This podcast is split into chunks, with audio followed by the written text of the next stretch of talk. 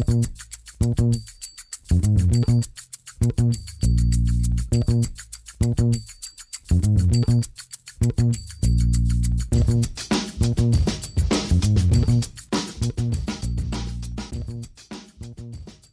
damit hallo und herzlich willkommen zu Football Rausch. Mein Name ist Tim Rausch und an meiner Seite ist heute Luca vom Cover 2 Podcast, der hier sein Debüt gibt bei uns bei Football Rausch. Äh, wir haben ja in den letzten Tagen und Wochen sehr, sehr viele Gäste eingeladen, die mit uns dann über die NFL Draft Prospects reden. Heute sind die Running Backs, Wide Receiver und Titans dran und ich freue mich sehr, dass Luca da ist. Hallo Luca. Ja, hi. Ich freue mich auch sehr, endlich mal äh, bei dir zu Gast zu sein, beziehungsweise bei euch. Rahman natürlich. Ne? Du warst ja schon mal bei uns letztes Jahr und äh, ja, den Favor return ich doch gerne an der Stelle. Und du kommst ja auch genau richtig, weil du bist auch so in dieser Expertenriege mit drin. Wir hatten ja letzte Woche schon Julian Barsch zu Gast und mit dem hast du ja einiges vor. Rühr einfach mal die Werbetrommel. Was passiert bei euch im Podcast? Was passiert rund um den Draft? Äh, hau raus. Und ihr ja, da draußen also, schreibt fleißig mit. Ne? Ja, Experte ist natürlich, ne, also äh, Julian als äh, College-Koryphäe ist dann natürlich nochmal vielleicht ein Level drüber. Aber äh, die Jungs, also Yannick und Julian, sind halt vor ein paar Wochen, fast schon Monaten, anderthalb Monate oder so, an mich und Simon herangetreten. Simon ist äh, mein Co-Host vom Cover 2 Podcast.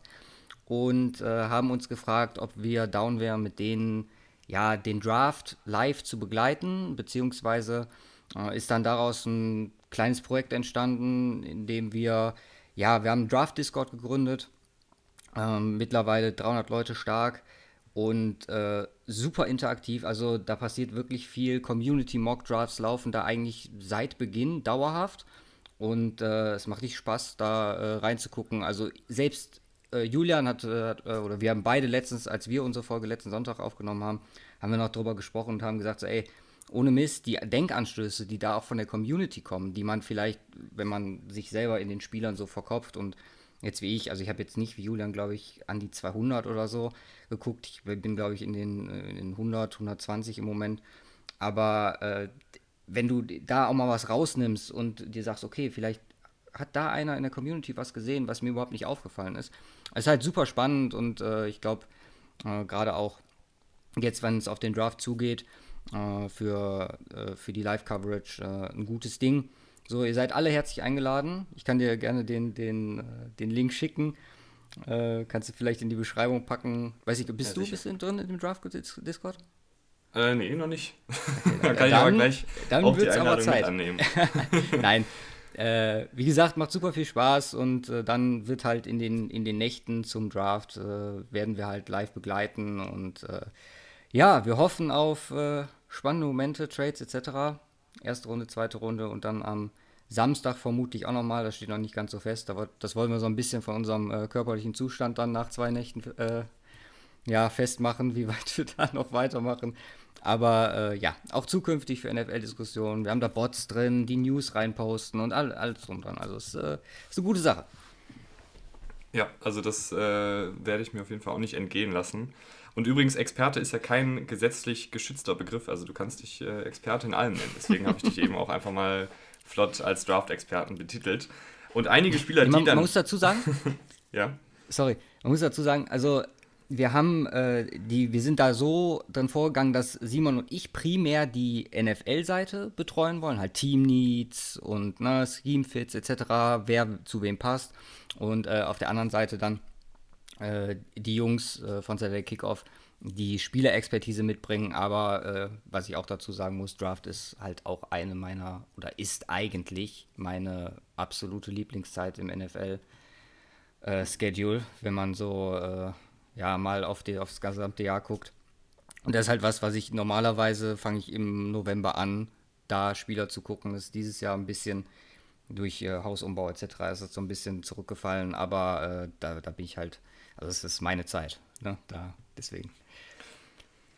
Und einige Spieler, die wir in der ersten Runde äh, sehen werden, die werden wir jetzt heute auch besprechen. Äh, wie gesagt, es gibt heute die Running Backs, Wide Receiver und Tight Ends. Letzte Woche gab es ja schon die Quarterbacks. Äh, falls ihr da noch nicht reingehört habt, könnt ihr das gerne noch nachholen. Äh, nächste Woche gibt es dann die Defensivspieler und übernächste Woche, dann kurz vor dem Draft, äh, machen wir hier noch einen Mock Draft. Aber dann lass uns reinstarten, Luca. Ähm, wir fangen an mit den Running Backs. Wie gefällt dir die Running Back-Klasse so generell? Ja, also man muss, äh, du hast gesagt, Runde 1, ich bin ein äh, echter Verfechter von äh, keine Running Backs in Runde 1. Ich muss sagen, die Klasse an sich war zu Beginn, also als ich so Ende College-Saison mir die ersten Takes so zu den Running Backs durchgelesen habe, angefangen habe, selber zu gucken, war ich so ein bisschen down, weil du hattest Brees Hall und dann kam halt Kenneth Walker dazu, der mir deutlich besser gefällt.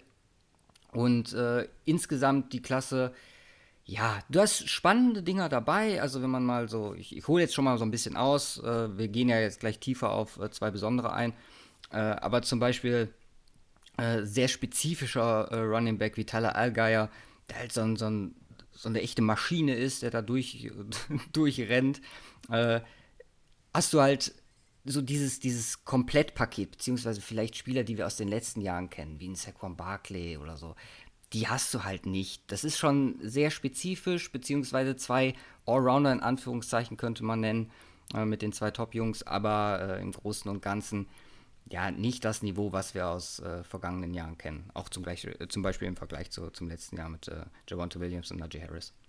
Also eher hat man dieses Jahr dann eher so ein paar Running Back Spezialisten, sage ich mal. Also du hast die, die Pass Catching Spezialisten, du hast die Powerback Spezialisten, du hast die, mhm.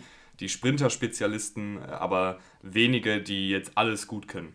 Genau, genau. Und selbst die, die vermeintlich alles gut können, die haben zumindest beide äh, Probleme in der Pass Protection.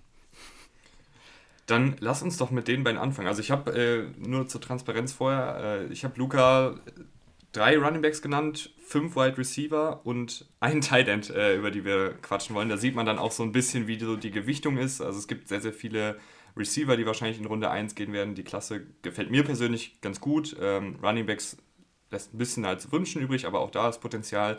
Und Tight End ist dieses Jahr, du hast halt dieses Jahr keinen Kai Pitts oder so. Also es gibt da auch ein paar ganz gute, da werden wir dann ganz am Ende drüber sprechen, aber einfach nicht ganz so viele. Ähm, aber dann lass uns anfangen mit den drei Running Backs und ähm, du hast ihn eben schon angesprochen, Brees Hall gilt vielleicht so ein bisschen als das kompletteste Paket. Ich muss aber sagen, ich bin kein riesen Brees Hall-Fan. Er wird wahrscheinlich ein guter Running Back in der NFL werden, gar keine Frage, äh, weil Running Back vom College in die NFL, da ist auch der Übergang nicht ganz so schwierig und das Bastpotenzial, also das komplette Bastpotenzial, vielleicht nicht ganz so hoch wie bei anderen Positionsgruppen. Ähm, aber Brees Hall, was gefällt dir da gut? Fangen wir doch mal damit an. Also, was mir sehr gut gefällt, ist einfach äh, die Fähigkeit, ihn ins Passspiel einzubringen. So, das ist halt auch immer eine Frage, da haben wir eben schon vorher kurz drüber gesprochen, was Teams gerade suchen. Also suchst du den, der dir äh, in Shortline-Situations äh, den entscheidenden Faktor gibt, suchst du den, den du in deiner Pass-Heavy-Offense vernünftig benutzen kannst. So, und da ist er halt jemand, der, der echt gut funktioniert. Vielleicht könnte man hier auch wirklich sagen, dass er beides äh, mitbringt. Also es ist jetzt nichts Bahnbrechendes, was er äh, im Passgame macht, aber er ist zumindest jetzt kein Back, wo du sagen kannst, da muss ich jetzt Angst haben, dass er 17 Balls droppt, wenn ich den anspiele. So, für den einen oder anderen Screen ist er sicherlich gut. Mhm. Ansonsten muss ich sagen, äh, gute Balance. Speed ist okay, also ich glaube 4,39 ist er gelaufen. Aber, ähm, aber so schnell fand ich, war er nicht unterwegs im, im Spiel. Das oder? stimmt, das stimmt. Ja. Also ich, ich fand das da jetzt eher, wenn man das so schätzen müsste, hätte ich jetzt gedacht, der läuft so vier, fünf rundum. Also mhm. ich fand jetzt nicht, dass man dieses, diese 4-3-9 Speed ist ja unfassbar schnell. Und ich finde, das hat man hier und da ja, auf jeden Fall gesehen, aber es war dann doch nicht immer ganz so spritzig. Wahrscheinlich auch irgendwie diesem komischen Combine Turf dieses Jahr geschuldet gewesen. ist ja alle gerannt wie nichts Gutes. Aber ja, gut, gut im Broken Tackles gewesen, hat es nochmal erhöht vom letzten Jahr von 73, 63 auf 74. Und ja, wie gesagt, mit einer der, der zwei, in Anführungszeichen, Komplettpakete. Du hast das äh, Passing Game eben schon angesprochen. Ähm, er hat ja jedes Jahr so roundabout 30 Catches gehabt, wenn ich das richtig in Erinnerung habe. Mhm. Ähm, was mir gefällt, ist noch seine Start-Stopp-Fähigkeit, also dieses typische äh, von 0 auf 100. Das macht er ganz gut, wenn er da die, die Richtungswechsel setzt. Ich muss aber sagen, er hat zwar die Catches und auch die, die, die Zahlen dazu, also gut 300 Receiving Yards, ähm, und auch seine Hände sind gut, aber ich finde sein Route Running, das, das ist irgendwie manchmal so ein bisschen wie so ein Spaziergänger. Oder vielleicht habe ich da auch jetzt nur die falschen Spiele gesehen, aber es ist so ein bisschen so gemütlich unterwegs. Ich weiß nicht, also da wenn man, natürlich ist das jetzt wieder ein ganz, ganz hoher Vergleich, aber wenn man dann sieht, wie einen Christian McCaffrey oder einen Elvin Kamara ähm, mhm. wirklich dann auch im Route Running die Cuts setzen und wie flüssig die in ihren Bewegungen sind, da finde ich, kommt Brees Hall nicht wirklich dran. Also ich glaube, er ist ein guter, wie du eben schon gesagt hast, ein guter Receiving Back für so Swing-Pässe und Screen-Pässe und was mhm. man da alles machen kann. Aber jetzt so ein richtiger Route Runner aus dem Backfield weiß ich jetzt noch nicht. Also. Deswegen habe ich ja gesagt, das ist nichts Bahnbrechendes. Also, mhm. man muss auch, also, das ist was, was ich gerade auch bei Receivern, wenn dieses Jahr ist es halt Chris Olave und dann danach nicht viel. Was das Route Running angeht, da waren wir halt auch verwöhnt, ne? Sprich Jerry Judy, wenn man an die letzten zwei Jahre zurückdenkt. Aber äh, Route Running im College an sich ist halt eh so schwierig, meiner Meinung nach, weil das ist, finde ich, was, was viele und jetzt speziell Running Backs, die das jetzt nicht all, alltäglich machen, äh, glaube ich, in der NFL erst entwickeln können. Die werden halt im College nicht so eingesetzt, dass sie überhaupt Routen laufen. Ich meine, gibt jetzt, äh, wenn man mal FBS Football sich anguckt, so viele komplizierte Routen gibt es da faktisch nicht. Also, äh, auf, also gerade was Running Backs angeht. Ne? Deswegen äh, wäre ich jetzt nicht, also ich will dir da definitiv nicht widersprechen, du hast da auf jeden Fall recht, aber es ist jetzt kein Alleinmerkmal, finde ich, äh, was Running Backs angeht, vor allem nicht in dieser Klasse, weil was da Routenlaufen angeht, also äh, habe ich jetzt kaum jemanden gesehen, der da wirklich äh, exzellent am Start ist. Mhm. Einer, der da ganz, ganz wenig Action gesehen hat und dann kommen wir zum, obwohl, nee, warte, ich habe ja noch einen Spielervergleich, äh, auch da kannst du sagen, das ist absoluter Quatsch, aber ich finde, ähm, ich, es gibt ja Leute, die die Spielervergleiche nicht so mögen, kann ich auch verstehen, dass man halt sagt, mhm. jeder Spieler ist, äh, ist irgendwie einzigartig. Aber ich denke halt, so Spielervergleiche geben ja auch einem dann irgendwie so eine Idee, was man da vielleicht als NFL-Produkt kriegt. Und ich finde, Brees Hall erinnert ein bisschen an Miles Sanders. Passt, passt dir der Vergleich? Ist natürlich jetzt, ich werfe dir das einfach so zu wie so eine heiße mhm. Kartoffel. Nee, äh, ist, äh, ist aber so ein bisschen sehe ich da. Äh, so Gerade diese Start-Stopp-Fähigkeit, ähm, auch eine ja. gute Athletik. Und gute Hände, aber halt eben, also ich glaube, dass Miles Sanders im Passspiel auch noch mehr von den Eagles eingebunden werden könnte, ja. ähm, ohne da jetzt zu sehr auszuschweifen. Aber so ein, so ein Rundum-Paket kann Miles Sanders ja schon sein. Bei ihm war ja auch viel das Problem, dass er eben verletzt ist. Aber ich glaube, wenn er fit ist, ist das schon ist das ein guter Running Back. Ne, finde ich einen interessanten Vergleich. Also äh, kommt hin, ja. Gehe ich mit dir mit. Sehr, sehr schön. Äh, aber dann jetzt zur Überleitung von eben. Äh, ein Running Back, der sehr, sehr wenig Action im Passspiel gesehen hat, äh, ist Kenneth Walker. Hat letzte Saison nur 13 Catches gehabt, davor die Saison 2 und davor die Saison 3. Also keine 20 Catches äh, am College als Running Back in drei Jahren. Was aber auch daran liegt, dass das, wie du eben gesagt hast, gar nicht so richtig von ihm gefordert worden ist. Wie gehst du dann damit um? Also siehst du dann vielleicht eher, okay, der ist jetzt einfach kein Receiving Back oder könnte man denken, hm, vielleicht ist da noch Potenzial, was da schlummert? Weil an mhm. sich hat er ja, ich sag mal, die Statue für jemanden, der durchaus auch im, im Passspiel gefährlich werden könnte. Definitiv. Also das ist dann was, wo ich, wo ich sage, je nachdem, wo er dann wirklich landet, äh, also dann wären natürlich äh, Teams, die pass-heavy unterwegs sind, würde das Prospekt von ihm beziehungsweise die, das Potenzial einfach nochmal deutlich spannender machen, weil ich glaube es einfach, oder ich glaube einfach, dass er nicht so benutzt worden ist. Einfach, ich glaube, was sind das, 18 Career Catches insgesamt? Das ist ja, mhm. ist ja gar nichts. Und ähm, wenn man sich mal überlegt, dass, wie, wie, du schon sagtest, so jemand theoretisch von den Voraussetzungen her in der Lage sein könnte, das äh, aufs Board zu bringen, dann bin ich definitiv der Meinung, dass das richtige Team da auch noch einiges rausholen kann. Also ich weiß nicht, ich erinnere mich da so ein bisschen, beziehungsweise das, das gegenteiliges Beispiel ist zum Beispiel Philipp Lindsay, das ist immer noch mein absoluter äh, Draft Dime, den äh, bin ich bis heute noch stolz drauf. Ist ja undrafted gegangen und ich hatte ihn, glaube ich, als Running Back 4 oder so in der Klasse. Mhm. So, gut, wurde dann äh, nicht wirklich bestätigt nach zwei guten Jahren Denver. Aber da war halt die Colorado-Verbindung und äh, da hat mich jemand darauf aufmerksam gemacht. Auf jeden Fall habe ich ihn damals bei CU als unfassbar guten Receiving Back gesehen. So, und das hat er nie geschafft, in die NFL zu übertragen. Ja. Ich denke mir halt, dass die Möglichkeit besteht, dass es andersrum theoretisch gehen könnte. Warum nicht? Und er bringt halt die Voraussetzungen mit. Warum sollte nicht das richtige Team äh, ihn auch da auf die richtige Spur bringen? Und wenn, wenn Kenneth Walker da die PS auf die Straße kriegt, dann ist der ein wahnsinnig guter Running Back. Also dann haben wir auch eine, eine Menge, Menge Upside.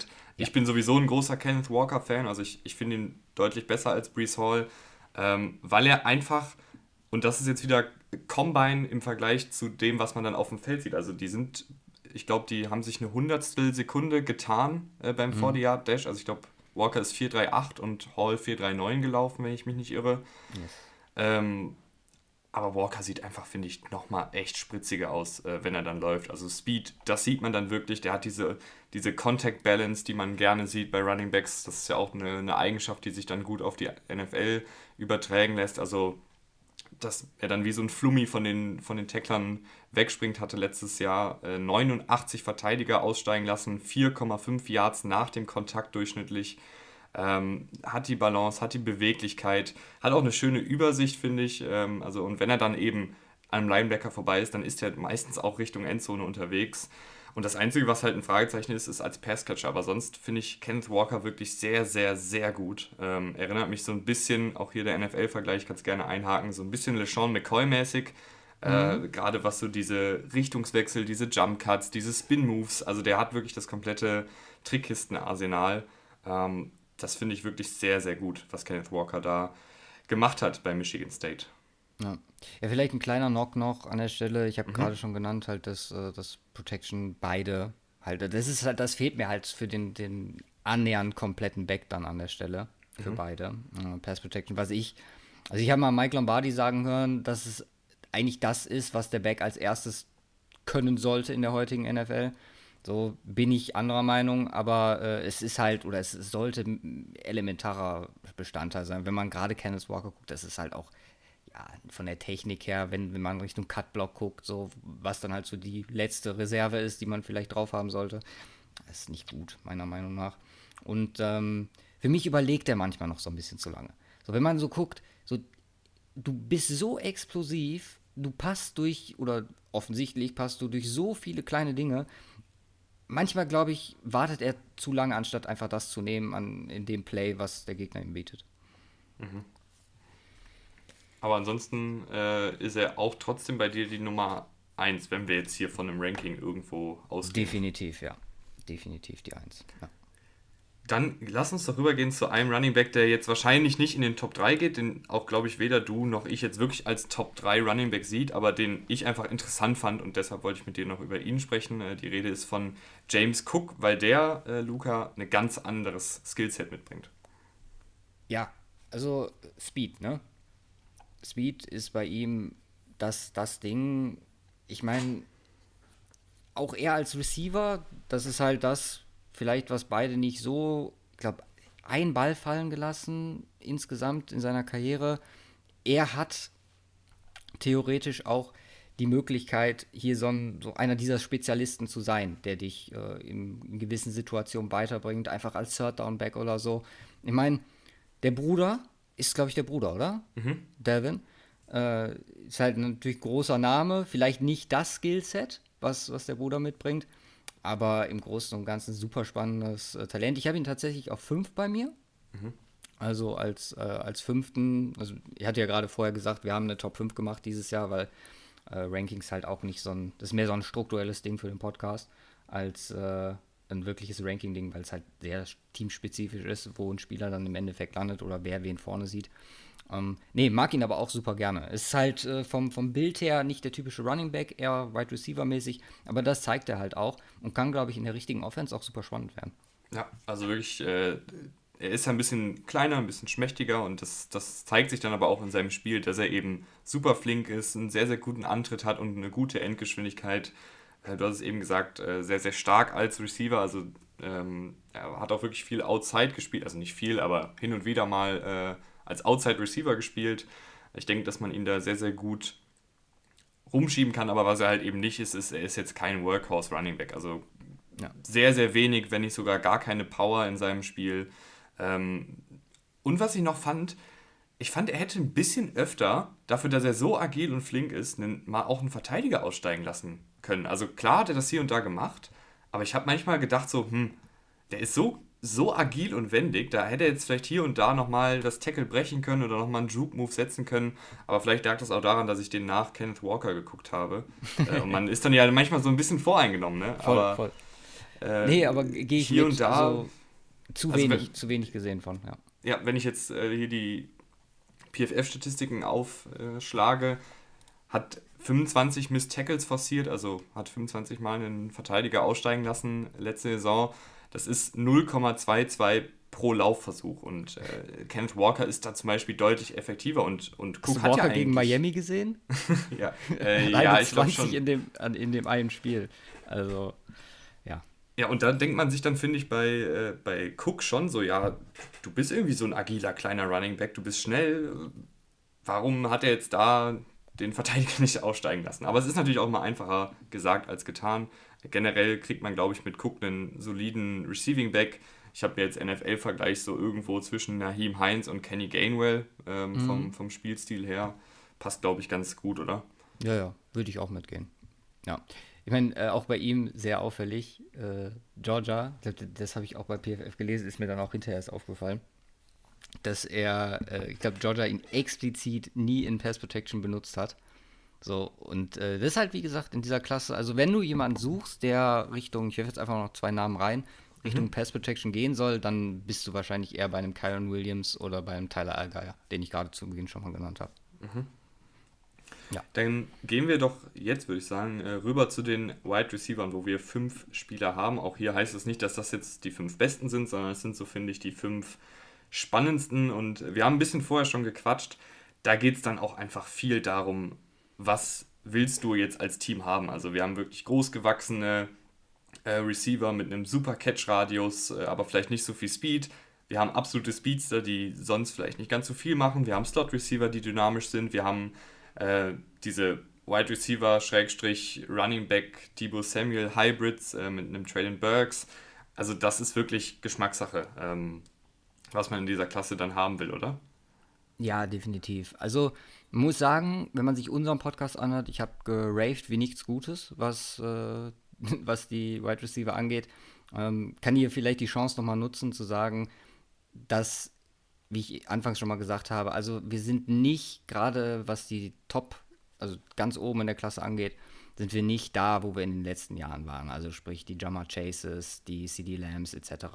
Also da sind wir nicht, aber wir haben Kandidaten, die schon in die Richtung gehen können. Achso, ja, ich dachte, ich dachte, da kommt noch was. aber dann, äh, dann sprechen wir doch über die Kandidaten, die in diese Richtung gehen können. Äh, angefangen mit Drake London und da habe ich eben schon kurz angerissen, das ist dann eben einer von diesen ganz speziellen Receiver-Typen. Ja, definitiv. Also wenn der Speed hätte, dann würde ich ihn theoretisch in die Kategorie mit reinpacken. Also äh, das ist das einzige, also wirklich mit der einzige Punkt neben der Verletzung jetzt in diesem Jahr, die ich hier als äh, negative Punkte habe, weil so dominant, physisch, dazu halt, also man muss sich mal überlegen, der ist erster gewesen in Miss Tackles Forced und in Contested Catches. So, das ist eigentlich eine Statistik, die es so nicht geben kann, meiner Meinung nach. Und das zeigt halt einfach, wie vielseitig, wie viel er mitbringt. Dazu muss man sagen, Quarterback-Play war jetzt nicht das Beste. Und äh, ja, da, also ich, ich bin von Drake London, ist äh, definitiv meine Nummer 1, bin ich super angetan. So, selbst, man könnte fast sagen, er wurde als Running Back benutzt mit, seinen, mit seiner Jackability, sehr screen-heavy gewesen. Also wenn USC äh, in Richtung äh, Balllaufen gegangen ist, dann halt über ihn im Screen Game und das war halt, ja, in, in ganz, ganz vielen Situationen ein Mismatch an der Stelle. Mhm. Also Drake London müsst ihr euch vorstellen wie so eine Krake eigentlich. Also Catch in Traffic, Catching, Catch Radius, da kriegt er überall eine 1 plus mit Sternchen. Äh, du hast eben schon die Contested Catches angesprochen. 19 Stück hat er allein letzte Saison reingeholt. Ähm, das Route Running gefällt mir aber also beziehungsweise lass mich mal anders anfangen. Äh, wenn du Drake London siehst, dann siehst du einen 6 Fuß 4, 220 Pfund schweren Receiver und hast dann ja direkt so diesen, ah, okay, das ist jetzt ein Jumpball Receiver. Oder das ist jetzt einfach nur so ein Contested Catcher, der vielleicht nicht so übers Route Running kommt ähm, und nicht über seine Yards nach dem Catch Fähigkeit. Aber das macht er eben, finde ich, beides trotzdem gut. Also ich finde das Route Running dafür, dass er so groß und schwer ist, ist trotzdem schön. Also gerade bei kurzen und mittleren Routen ähm, ist er wirklich sehr, sehr, ja, hat eine gute Bewegung in den Hüften, sage ich mal so. Ja. Und ähm, ist dazu noch ein, ein guter Runblocker, einfach weil er ja so groß und äh, schwer ist. Hat auch, und das habe ich nicht ganz so oft gesehen, kann aber auch sein, dass ich halt eben nicht ganz so viel gesehen habe. Ähm, ich finde, da wäre noch ein bisschen mehr Potenzial im Slot. Ich weiß nicht, ob, ob es ein paar Spiele gab, wo er vielleicht da mehr äh, drin gespielt hat, aber er hat schon eher Outside gespielt, also das, was ich gesehen mhm. habe. Ich ja. glaube, da, da könnte man ihn noch so als diesen typischen Big Slot Receiver aufstellen. Wenn er da mit seinen 6 Fuß 4 gegen die kleinen äh, Slot Cornerbacks spielt, könnte das auf jeden Fall ein Mismatch sein. Ähm, und NFL-Vergleich habe ich jetzt so ein bisschen irgendwo so zwischen Alshon Jeffrey und vielleicht sogar Michael Thomas, wenn sie dann eben wirklich da, wenn das Team, was ihn draftet, wirklich dann auch so in die Richtung geht, wir wollen ihn auch ein bisschen rumschieben und im Slot einsetzen, könnte das so ein bisschen diese Michael Thomas-Rolle sein, der ja auch nicht sonderlich viel Speed mitbringt, der aber einfach unfassbar gute Hände hat, ein schönes Route-Running, eine sehr, sehr gute Physis mitbringt. Äh, das wäre so mein, meine, meine beiden NFL-Vergleiche. Mhm. Ja, ich habe ich hab mir zu ihm noch aufgeschrieben, ist so ein bisschen, äh, ist ein twitchy Michael Pittman. Äh, mhm. Äh, einfach weil ich den, den ja, vergleich an der Stelle hatte. So, ja. und das war so ein bisschen, okay, das, das geht schon in eine sehr ähnliche Richtung, nur er ist halt nochmal deutlich beweglicher an der Stelle. Mhm. Also Michael Pittman mit, mit einer neuen Hüfte. Genau. Einer, der da in die Richtung sehr, sehr weit ist, äh, was Route Running und was, was äh, Hüftbewegung angeht, ist Chris Olave. Ähm, ich glaube, da muss man bei ihm gar nicht so viel zu sagen, weil Chris Olave, ich, kann, ich, ich sehe nicht mehr so unnormal viel Potenzial, aber ich sehe auch schon einen Spieler, der super bereit ist für die NFL. Also, wo ich mir wenig Sorgen machen würde, dass der jetzt total floppt, weil er eben die, die essentiellen Dinge sehr, sehr gut macht. Also, Route Running und Catching sieht sehr, sehr schön aus, ist auch alles schon ziemlich ausgefeilt, gerade das Route Running. Ähm, ja, guter Speed.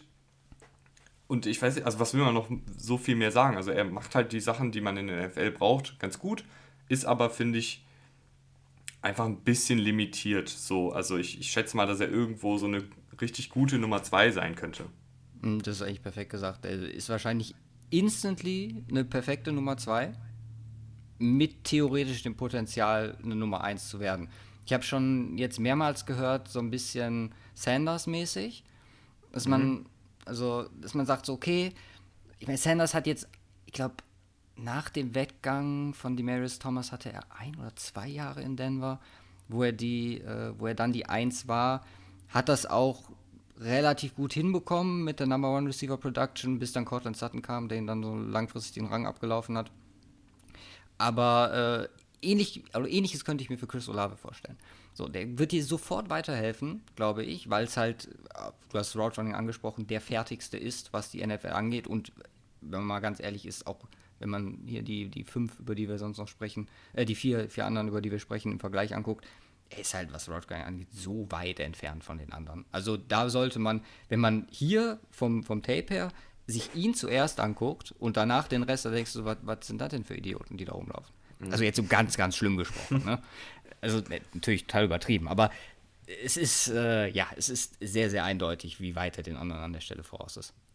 Ansonsten macht er dann aber auch, also ich würde sagen, das ist halt so seine absolute Trumpfkarte, dass er eben übers Route Running kommt, aber er ist dann jetzt eben nicht jemand wie Drake London, der groß Tackles bricht oder der dann mega viele Yards auf eigene Faust äh, rausholt oder so. Also ich, ich, ich sehe halt so seine Rolle schon total klar vor mir, so als dieser gute Nummer 2 Route Runner, wo du mhm. dich darauf verlassen kannst, dass der den Ball fängt, aber ja, wird dann wahrscheinlich so seine 80 Catches, 700, 800 Yards pro Saison haben, was ja auch gar nicht schlecht jetzt ist. Also es ist ja, das, das, das hört sich jetzt vielleicht ein bisschen negativ an, dass ich ihn so direkt als, als Nummer 2, gute Nummer 2 abstempel, aber das ist ja total wertvoll in der heutigen NFL.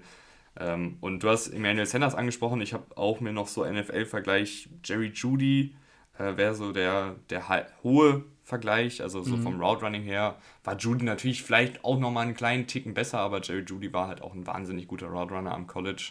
Ja. Aber Chris Olave bringt da auch einiges mit, also hat auch schon diese subtilen Moves drauf, ein, ein ausgefeiltes Release-Paket, äh, Package will man ja immer sagen, aber ich will auch nicht so viel rumdenglischen. Ähm, aber Release-Paket hört sich auch kacke an. Ne? Mach ich auch immer gerne.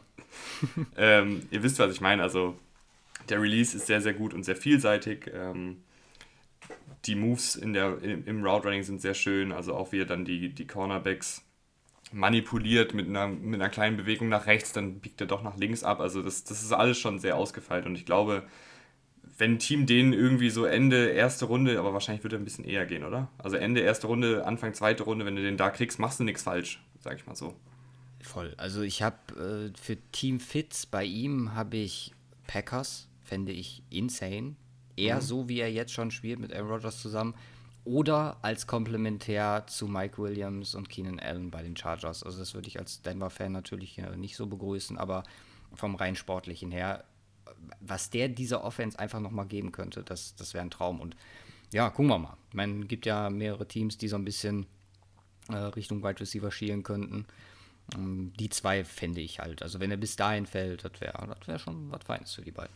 Ich muss aber sagen, bei den Chargers würde ich Jameson Williams absolut feiern, weil das dann, glaube mhm. ich, diese Offensive äh, zu einem absoluten Feuerwerk machen würde.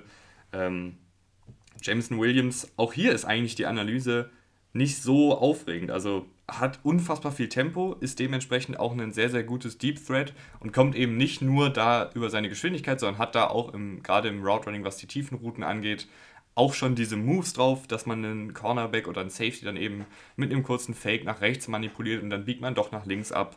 Äh, also ist da jetzt nicht einfach nur jemand, der gerade ausläuft, sondern der da auch schon in seinem Route Running ähm, ein paar gute Moves hat, um eben, sich eben dann frei zu laufen verändert dann durch sein Tempo natürlich auch die Winkel von Verteidigern. Also das sieht man manchmal, weil der ist dann so schnell, dass ein Verteidiger denkt, okay, das Tackle kann ich noch setzen oder den Winkel kann ich noch nehmen. Aber dann ist der Winkel einfach so spitz irgendwann, weil Williams ihm einfach davonrennt und ähm, sich Verteidiger da so verschätzen. Ähm, guter Release und auch gut dann nach dem Catch eben über die Geschwindigkeit. Hier ist halt einfach nur die Sache, äh, er ist leider verletzt gewesen. Genau. Ja, ACL im National oder ist noch verletzt, ne? Im National Championship Game. Mhm. So, gut, ich meine, diese, dieses Verletzungsding, das zieht sich halt auch so ein bisschen durch diese Wide Receiver-Klasse durch. Äh, George Pickens haben wir zum Beispiel noch, der auch eine ACL-Verletzung hatte. Wir haben Drake London angesprochen.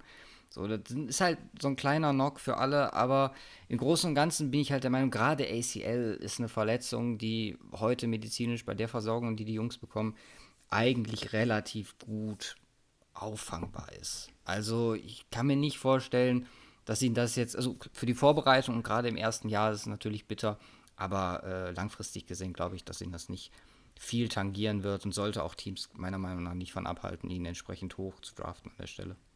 Aber hier ist auch die, also er ist halt ein, ein absolutes Deep Threat oder siehst du da auch noch irgendwie andere Rollen, die er noch ausfüllen könnte?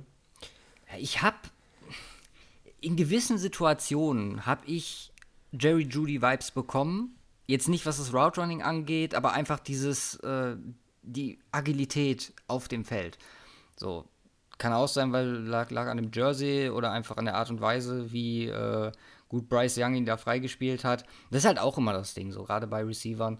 So, Quarterback-Play ist so wichtig und da, das ist, oh, kurzer Exkurs, ist halt Drake London, der, der so excellt an der Stelle ich denke hier auch rum wie nichts Gutes. Aber äh, es ist halt so ein, so ein Faktor, den, den man gerade bei den Alabama-Receivern, glaube ich, mit, mit einbeziehen muss. Äh, ich habe ihn, also es hat bei mir jetzt keinen Knock gegeben oder so, aber äh, ich, ich mag Jameson Williams mega gerne und äh, denke, dass er auch, also sowohl vertikal als auch inside funktionieren kann. Ja, also stellt euch da einfach NFL so irgendwo bei Deshaun Jackson, wenn man jetzt ganz böse ist, kann man sagen, auch mit den Verletzungsproblemen. ähm, aber der ist gut äh, Deshaun Jackson, äh, es hat wirklich schon was von Deshaun Jackson, wie, wie schnell der im Vergleich zu den anderen ähm, Verteidigern ist. Oder beziehungsweise ja. im Vergleich zu den anderen Spielern auf dem Feld. Traylon Burks ist leider nicht ganz so schnell wie gedacht. Also äh, 40 Yard Dash hat ein bisschen enttäuscht. Ähm, ich finde aber auch hier ist wieder die Sache.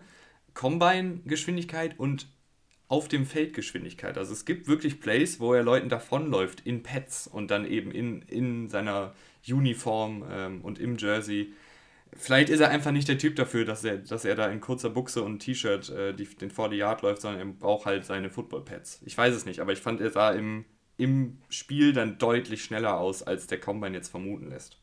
Ja, und man muss halt auch sagen, bei, bei ihm, das sind einfach mal, ich glaube, 40 Pfund im Schnitt mehr als die, oder 30, 30, 40 Pfund, so 15 bis 20 Kilo mehr als die, also bis auf Drake London, als die anderen, die hier in den Top 50 befinden.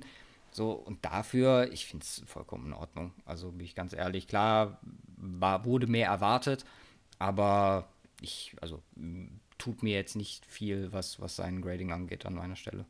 Mhm.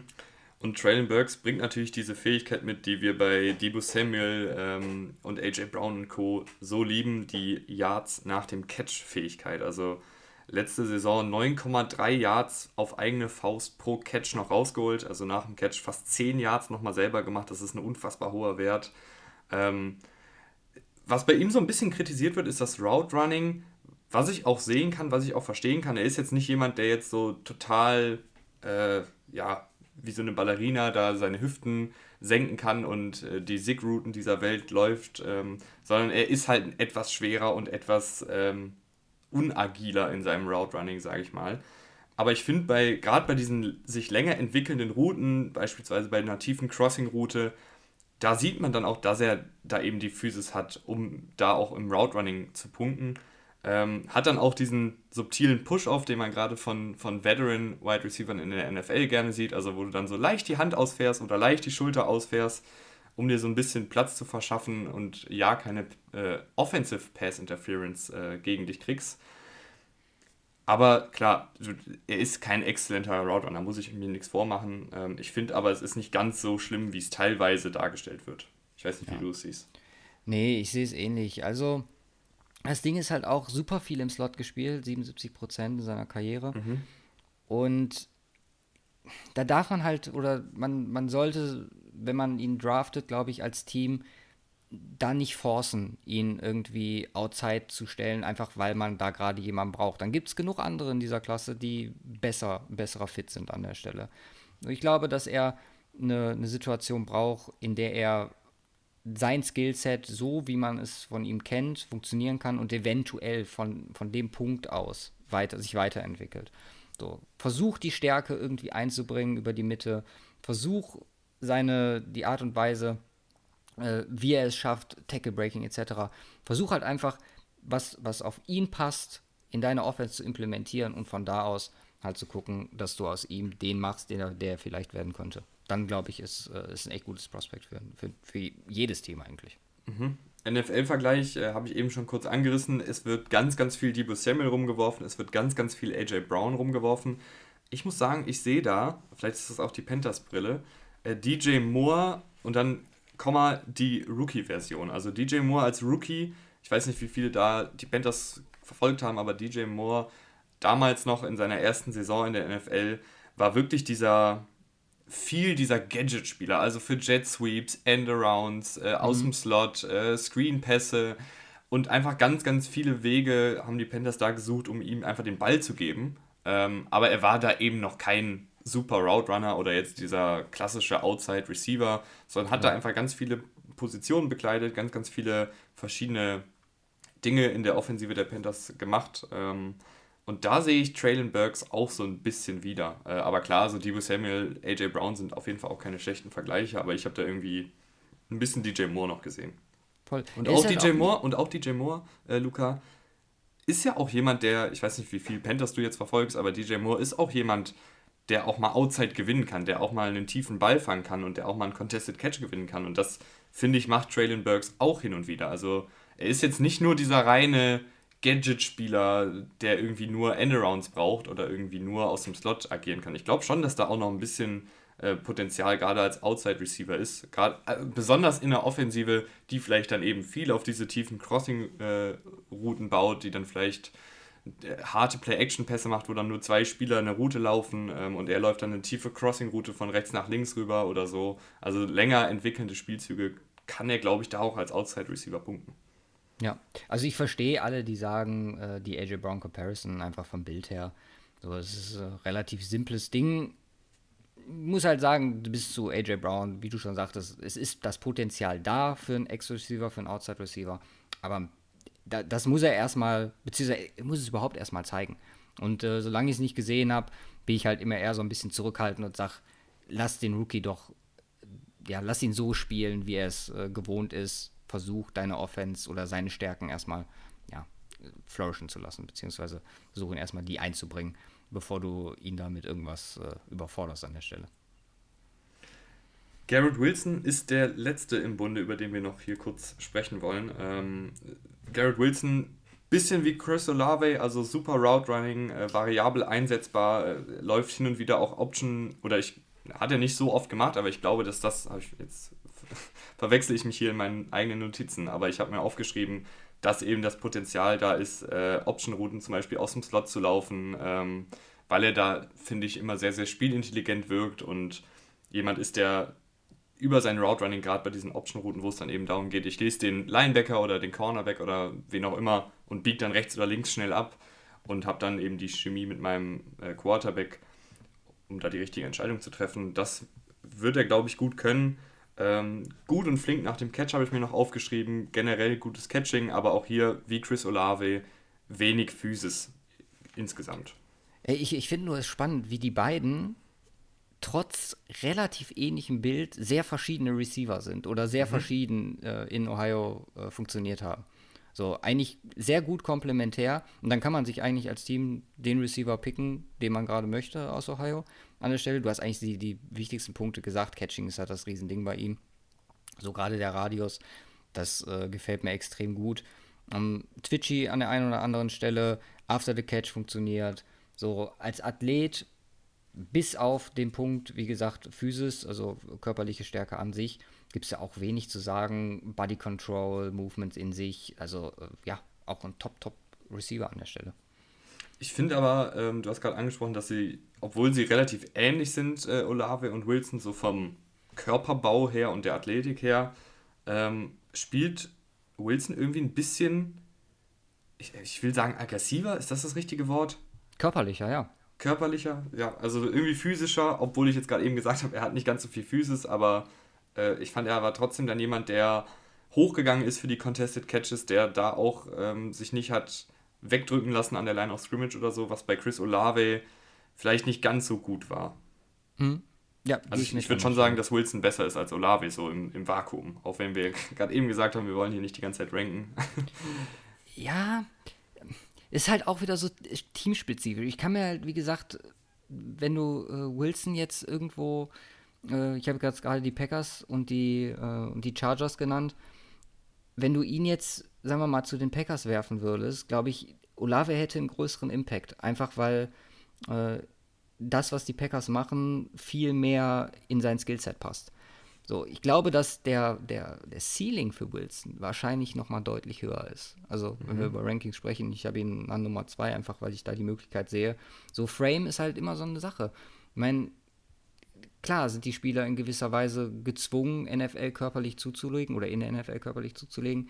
Ist halt immer eine Frage, wie die das dann halt auch in ihr Spiel verpacken können.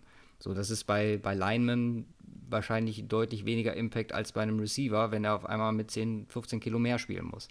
Und äh, ich glaube generell, dass, dass Wilson das sicherlich verpacken kann. Nur das müssen wir halt auch erstmal sehen, dann auf dem höheren Level. So, deswegen, äh, ich sehe das, also ich kann ihn definitiv mir vorstellen als äh, Number One Receiver. Äh, nur es fehlen halt gewisse Punkte oder die angesprochenen Punkte, bis wir da sind. Ähm, NFL-Vergleich habe ich Deontay Johnson mit Händen. Was ist das? Ich finde deine Vergleiche ziemlich gut, ja. ja, gehe ich mit. Stimmt. Ich habe ähm, bei Thailand habe ich dann direkt den nächsten Vergleich, der dir wahrscheinlich gefallen wird. Ähm, ich habe mir nur einen. Obwohl, nee, warte, warte, warte, warte. Ganz, wir rudern wieder zurück. Äh, du hattest nämlich noch einen Receiver im Petto, hast du mir vorher gesagt, über den du noch äh, quatschen willst. Ja, es gibt halt immer so Spieler. Also, keine Ahnung, Julian sagt immer verliebt. Und äh, das äh, war bei mir an der Stelle Sky Moore ist halt so ein super shifty Receiver, der unfassbar ist. Also der ist zwar klein und mit 195, glaube ich, relativ schmächtig, aber ich, ich mag ihn halt. So in Zone System, der kann in Traffic etc. Also der kommt jetzt, da gehen wir echt Schritte runter von denen, wo wir sind. Wir haben immer, bei uns haben wir immer Top 5 und dann Extras gemacht und ich hatte ihn in meinen Extras drin. Äh, Top 5 hat sich äh, genau mit denen gegleicht, die wir gerade abgearbeitet haben. Oh ja. So, und er ist halt, ja, wenn man auf die Negativer gucken möchte, so Catch Radius ist offensichtlich nicht da, wo die anderen sich befinden. So Route Running auch nicht. Also es ist wirklich ein Projekt, das mir, also das glaube ich aber super viel Spaß machen kann. So, ich glaube, mit ihm kannst du ganz, ganz tolle Sachen machen in der NFL. Mm, die Frage ist halt einfach, wer bereit ist. Also ich habe einen Second Ground Grade auf ihm. Äh, da so hoch, so hoch ihn zu nehmen, der muss einen Plan für ihn haben, meiner Meinung nach. Ähm, aber ich würde mich freuen, wenn er bei einem Team landet, äh, was mit ihm ja äh, an tolle Sachen anstellen kann an der Stelle. Mhm. Wir reden die ganze Zeit von äh, Traylon Burks als diese Yards nach dem Catch-Maschine ähm, und als diese Ich lasse Verteidiger aussteigen Maschine. Sky Moore letzte Saison hat 26 Verteidiger aussteigen lassen. Das wäre der höchste Wert oder das ist der höchste Wert äh, unter allen Wide Receivers, die dieses Jahr ja. in den Draft gehen. Genau.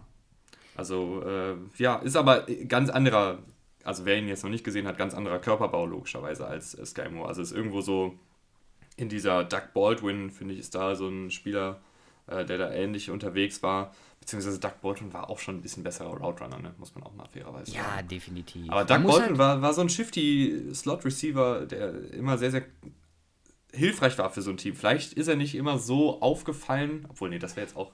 Jetzt mal, jetzt, jetzt tue ich hier Doug Baldwin richtig unrecht, wenn ich.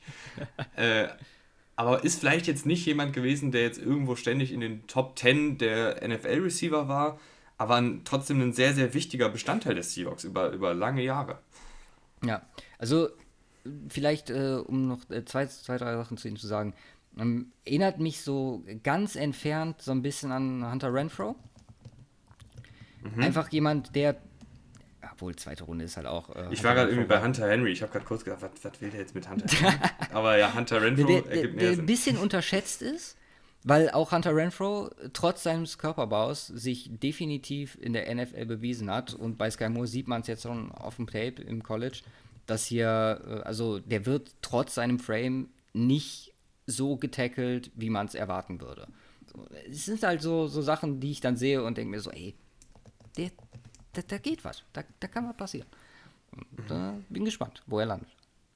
Ich wollte eben äh, rüberleiten zu den Titans. Äh, da gibt es nämlich einen Spieler, äh, Jelani Woods, der äh, den Combine absolut dominiert hat. Also wirklich äh, der beste Combine für einen Tight End ever, wenn man nach diesem RAS-Score geht, der so alles zusammenmixt aus ähm, Größe, Gewicht, Geschwindigkeit beim Combine, äh, die, die Shuttle Time, die Three-Cone-Time ähm, und dann mixt dieser RAS-Score alles zusammen und dann spuckt er dir eine Zahl aus und Jelani Woods war der Beste ever. Ja. Unter den Titans. also wirklich ein, ein athletischer Freak, deswegen auch hier der NFL-Vergleich. Ähm, da weiß ich jetzt leider nicht genau, wie viele ihn kennen, aber Donald Parham äh, auf Steroide. Finde ich auch gut. So, ja. mehr oder weniger. Also, wenn, wenn ihr Jelani Woods äh, seht, das ist ein 6 Fuß 7 Tight End, also knapp über 2 Meter, äh, sieht eher so ein bisschen schlachsiger aus. Und Donald Parham ist ja auch dieser riesen gewachsene Baum bei den Chargers. Und Jelani Woods, ich weiß nicht, also er ist für mich nicht nur ein Athlet, der jetzt einfach Hype kriegt, weil er so, so gut beim Combine war, sondern ich finde, wenn man sich ihn anguckt, man sieht schon das, das Potenzial und man sieht auch die Athletik in seinem Spiel. Also äh, gerade was so äh, tiefes Route Running angeht für Titans ist er da recht weit vorne. Äh, also eine Seam-Route kann dir gut laufen ähm, und dann da zwischen den beiden Safeties beispielsweise durchlaufen. Ähm, er hat halt einen unfassbaren Catch-Radius, also wir reden bei Jake London von gutem Catch-Radius. Äh, Jelani Woods bringt das eben auch mit, weil er halt auch diesen Körper dafür hat um einfach äh, sich so hinzustellen und so zu positionieren, dass, dass keiner um ihn herumkommt oder so, um irgendwie den Ball da wegzuschlagen. Ähm, allerdings, und hier ist halt die große Sache, er ist halt jetzt noch kein fertiger Route Runner. Ähm, ich finde sein, sein Blocking ein bisschen besser als der Konsens. Also ich, ich weiß nicht ich genau, vielleicht gut. treibe ich mich auf den falschen Seiten rum oder so. Nee, wer, aber ich finde, er mein, ist ein guter Blocker. Ja, wäre wär auch mein Punkt jetzt noch gewesen äh, mhm. dazu. Also es geht auch mehr in diese ich finde auch, geil, ich, ich lade dich, lad dich hier ein, laber erstmal richtig drauf los, aber hau raus. Nein, alles Was gut, alles gut. äh, nee, weil das Ding ist einfach, auch hier ist das, das All-Around-Thema, was, was Titans angeht, was finde ich meiner Meinung nach vielleicht noch ein Ticken wichtiger ist als bei Running Backs, ist wichtig und findet man hier auch selten. Und er ist halt alleine durch seine Athletik jemand, der da am ehesten rankommt. So. Mhm. Also echt, also ich sehe es ähnlich wie du. Also Blocking äh, finde ich auch gut wie du schon sagtest, hat auch seine Vorteile im Passing Game. Und äh, gut, klar kommt man, Inconsistency, Line of Scrimmage ist so ein Punkt, wo man sagt, okay, ab und zu wird er mal überrumpelt, aber wenn es drauf ankommt, muss man mal gucken, war er definitiv da am Start. Und äh, ich bin auch von ihm äh, schon angetan, ne, als von vielen anderen, weil wenn wir mal ganz ehrlich sind, diese Teil in Klasse ist äh, auch nicht die beste. Und wir werden keinen Kyle Pitts, schon gar nicht, sowieso, aber auch keinen TJ Hawkinson äh, in der Art und Weise vermutlich dieses Jahr dabei haben. Mhm. Äh, du hast aber noch einen äh, im Gepäck, über den du noch gerne äh, sprechen würdest. Und da muss ich jetzt einmal ganz transparent sein, ich habe keine Ahnung. Ja. also ich, ich weiß nichts über den, ich kann nichts dazu sagen, ich kann nur Fragen stellen.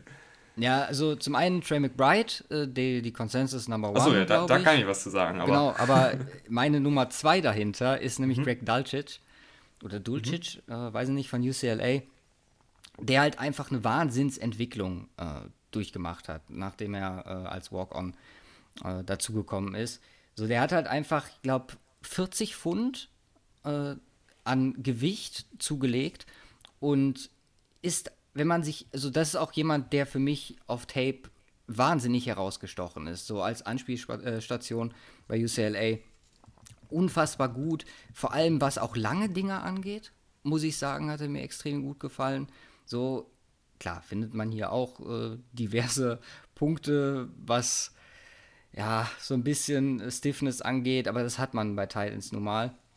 Auch Blocking ist äh, nicht absolut seine Stärke, aber könnte mir bei ihm halt auch vorstellen, dass er äh, extrem gut in einer Pass-Heavy Offense funktionieren wird, in der ein Tight End halt gesucht wird, der ab und zu mal einen Ball fängt. Und äh, ich finde auch immer, dass äh, Mentality bzw. Entwicklung, die man im College gesehen hat, das ist für mich halt immer auch so ein Indikator dafür, dass jemand eventuell in der NFL halt sich auch noch weiterentwickeln wird. So, das finde ich immer super wichtig. Ich habe das äh, letzte Woche im Podcast angesprochen. Ähm, ich weiß nicht, ob du Tailgate Podcast kennst mit äh, Austin Gale und Mike Renner. Äh, schon mal gehört, aber nicht ja.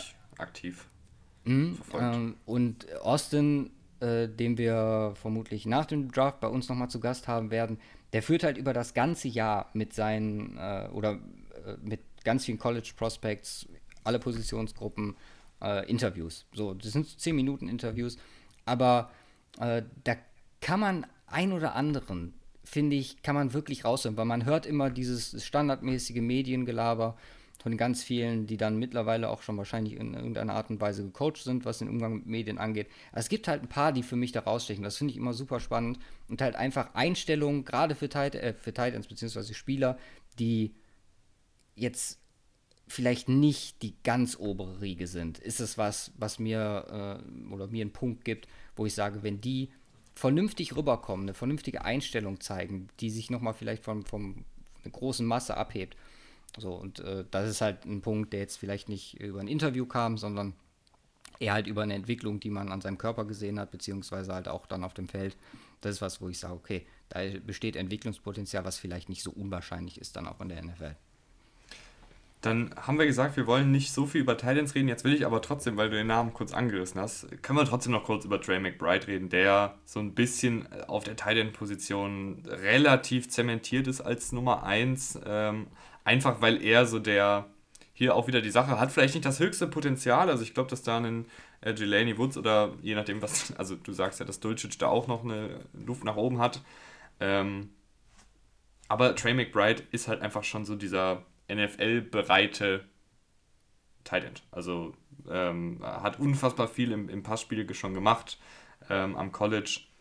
Letzte Saison über 1000 Yards gefangen, äh, war da auch ein absoluter Dreh- und Angelpunkt in der Offensive. Und im Gegensatz zu Woods und Dulcich bringt er halt auch das Route Running mit, was man von einem Tight End heutzutage sehen will, oder? Ja, definitiv. Man, man merkt halt auch bei ihm, das ist, glaube ich, jemand, der sich äh, Film anguckt. Ist übrigens eine Frage, die Austin Gell immer in seinen Interviews stellt, äh, inwieweit die, die Spieler Film gucken. Da druck, fangen dann einige an, so ein bisschen rumzudrucksen. Merkt man schon so, ja, okay, vielleicht ist es noch nicht ganz so. Bei ihm, finde ich, sieht man es wirklich auf dem Platz so. Der, der versucht, die Lücken zu finden, der studiert den Gegner. Und äh, genau wie du sagtest, so, da zieht er halt auch seine Vorteile draus. So, athletisch ist er definitiv. So, es ist im Großen und Ganzen wahrscheinlich das beste All-Around-Paket in dieser Klasse. Mhm. Also, Plus Production, die war halt auch da, du hast es gesagt ich glaube, über 1000 Yards, zwölf Spiele letztes Jahr. Ja. Ich fand ja noch Weidermeier ganz gut, aber dann ist er halt leider beim Combine aufgelaufen. Das war halt wirklich. Also jetzt fangen wir doch an, hier irgendwie über alle zu reden. Ähm, ja. aber äh, ganz kurz die, die, die Geschichte des Jalen Weidermeyers ähm, galt vor der Saison tatsächlich als eventuelle Nummer 1 auf Titan oder zumindest so als ja, so Top 5 vielleicht. Ist dann aber beim Combine und beim Pro Day aufgelaufen und so unfassbar unathletisch gewesen, dass er jetzt wahrscheinlich ein undrafted Free Agent geht. Und dann jetzt die Frage, warum macht man das? Das habe ich mich gefragt. Also warum, du, du wirst es ja vorher, wird er mal einmal die 40 Yards gelaufen sein, ne? Ja. Und äh, wieso sagt man sich dann, ach ja, dann versuche ich, vielleicht läuft es ja dann besser beim Combine oder beim Pro Day. Da hätte ich an seiner Stelle gesagt, dass das lasse ich einfach mal. Also Absolut. dann setze ich den, den Combine komplett aus, bevor ich da äh, jetzt, ja, ich glaube, er geht jetzt als undrafted Free Agent und ich könnte mir halt vorstellen, so fünfte, sechste Runde, dass da vielleicht jemand, weil es gibt halt Punkte, wo du sagen kannst, so gut, auch Ende seiner Routen ist er relativ gut, so dass er sich dann nochmal frei macht. Ähm, also war auch die Frage, die wir uns gestellt haben. Er war auch hier in meinen Extras drin. Ich habe, wie gesagt, vierte, fünfte Runde bei ihm. Um, ähm, eventuell durch den Combine jetzt nochmal, also schon vorher und eventuell dann durch den Combine jetzt nochmal etwas tiefer. Uh, das ist halt echt, also ganz ehrlich, da muss, müssen Coaches beziehungsweise dann auch sein entsprechender Agent dem sagen, mal Jung, das ist wahrscheinlich keine gute Idee, wenn, wenn du hier heute äh, läufst, konzentriere dich auf die Sachen, die funktionieren aktuell. Um, ähm, ich auch kein Verständnis für und warum da nicht irgendjemand interveniert hat, weil das hat halt seinen Draftstock äh, extrem, extrem fallen lassen. Ja. Aber jetzt, jetzt haben wir doch noch vier Titans kurz abgearbeitet. Wir können äh, noch, ne? Ich habe noch äh, Grant Carcaterra, Isaiah Likely, Kate Otten. Jetzt, also wenn, da bin ich raus. Da bin ich raus. äh, ich habe mich auf die, auf die Top-Spieler vorbereitet. Ähm, ja, alles gut. Und komme noch nicht ganz hinterher bei den mittleren und späteren Runden. Ich bin werde aber über Sky das noch aufarbeiten. ja, klar, immer. Und es hat mich auch gefreut, dass du darüber gesprochen hast, weil äh, du hier wirklich äh, eine Menge Expertise mit reingebracht hast und ähm, gerne wieder. Also können wir mal schauen, ob wir das irgendwie in den nächsten Monaten nochmal arrangiert bekommen. Spätestens dann nächstes Jahr wieder zum Draft, äh, wenn Rahman in seinen Kurzurlaub geht und hier ein paar Folgen aussetzt. gerne, gerne, immer wieder. Dann hau rein, schönen Tag noch, danke fürs Zuhören und folgt auf jeden Fall Cover2 Podcast, folgt auch uns natürlich, ne, das ist ja klar, äh, damit ihr hier nichts mehr verpasst. Ähm, die Draft-Coverage von den Jungs von Cover2 und Saturday Kickoff kann ich euch wirklich nur ans Herz legen, äh, werde ich wahrscheinlich bei Twitch auch mal vorbeischauen. Ähm, und ja, dann äh, schönes Wochenende noch, wir haben gerade Sonntag Mittag, äh, für alle die, die sich fragen, wann wir hier aufnehmen. Und die Folge werdet ihr dann Montagmorgen hören. Danach die Woche gibt es wieder eine Folge und danach die Woche dann der Mockdraft. Da müsst ihr auf jeden Fall alle einschalten. Bis dahin, ciao. Tschüss.